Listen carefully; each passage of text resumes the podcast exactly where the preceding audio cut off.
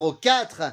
Et aujourd'hui, là, je voudrais parler à un mouvement de jeunesse qui est très cher à mon cœur parce que ils ont fait, ils m'ont fait l'honneur de me permettre de venir leur parler très souvent. Et ce sont des gens avec qui c'est tellement un kiff de travailler bah, que j'ai envie de leur dire un petit, un petit spécial dédicace. C'est le mouvement de jeunesse du DEJ. Eh bien, les amis, le DEJ, qu'est-ce que j'ai envie de vous dire? J'ai envie de vous dire que on a pris conscience de ce que c'était Rosh Hashanah, la gestation du monde. On a pris conscience qu'on avait les armes pour en prendre sa responsabilité, puisqu'on était libre, et on a pris conscience que cette liberté, eh bien, on décidait de la mettre dans un cadre qui était de se soumettre à Kadosh Baruch à Dieu. Bon, d'accord, mais on a terminé en disant que c'était le jour où il se souvenait. Mais il se souvient de quoi? C'est vrai que Rosh Hashanah s'appelle également Yom Azikaron, le jour du souvenir. Alors c'est quoi? Qui doit se souvenir D'abord, est-ce que c'est moi qui dois me souvenir ou est-ce que c'est lui? Eh bien les amis, je vous le donne en mille, c'est lui. C'est pas tellement moi. Mais il doit se souvenir de quoi? Eh bien je vous ramène à une histoire fantastique qu'on va lire dans la Torah le jour de Rosh Hashanah, le deuxième jour. On va lire dans la Torah la partie qui s'appelle Akedat Yitzhak. La ligature de Isaac. Bon, c'est quoi l'histoire? Vous connaissez? Dieu se révèle à Abraham et lui dit, prends ton fils et amène-le en sacrifice. Je vous passe les détails. Finalement, Abraham prend Yitzhak avec lui et ils vont arriver devant le mont Moria à Jérusalem. Une fois qu'ils montent sur la montagne, personne n'est dupe.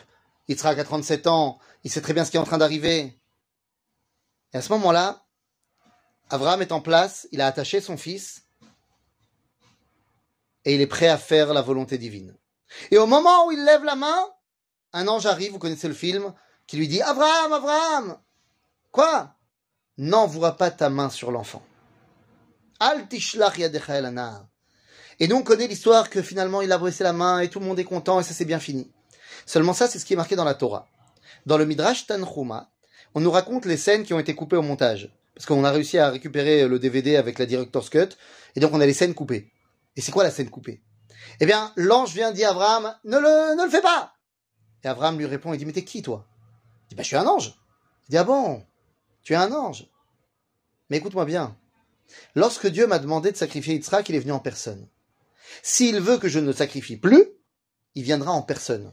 Je ne parle pas avec une secrétaire. Alors, l'ange, il s'en va.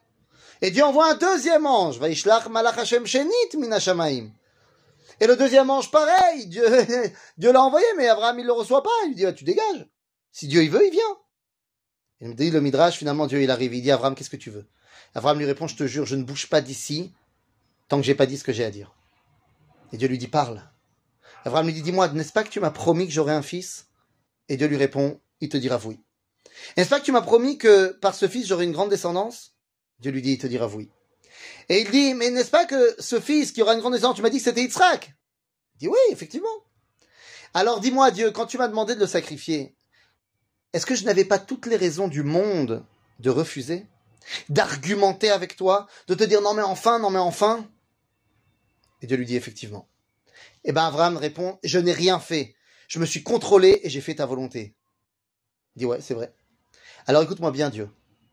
Dans l'avenir, si les enfants de Yitzhak viennent à partir en cacahuète et qui veulent faire des choses euh, pas top top, eh ben promets-moi que toi aussi tu te retiendras et tu ne leur feras rien.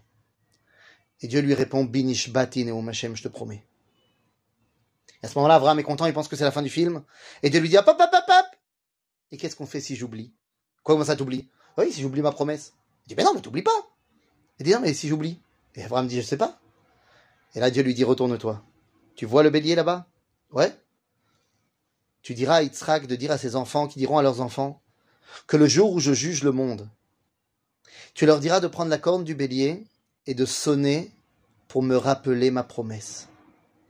On a parlé qu'il y avait les premières séries de sonneries qui servaient à nous libérer, les deuxièmes séries de sonneries qui servaient à couronner Dieu. La dernière série, c'est à la fin, fin, fin de la tefila, dans le Kaddish, juste avant de rentrer à la maison. On sonne encore une fois. Et on termine par une Tekia Gedola. C'est pour rappeler à Kadosh Baruch sa promesse. Pour rappeler à Dieu sa promesse que quoi qu'il arrive, l'éternité du peuple juif est assurée. À bientôt les amis et Shana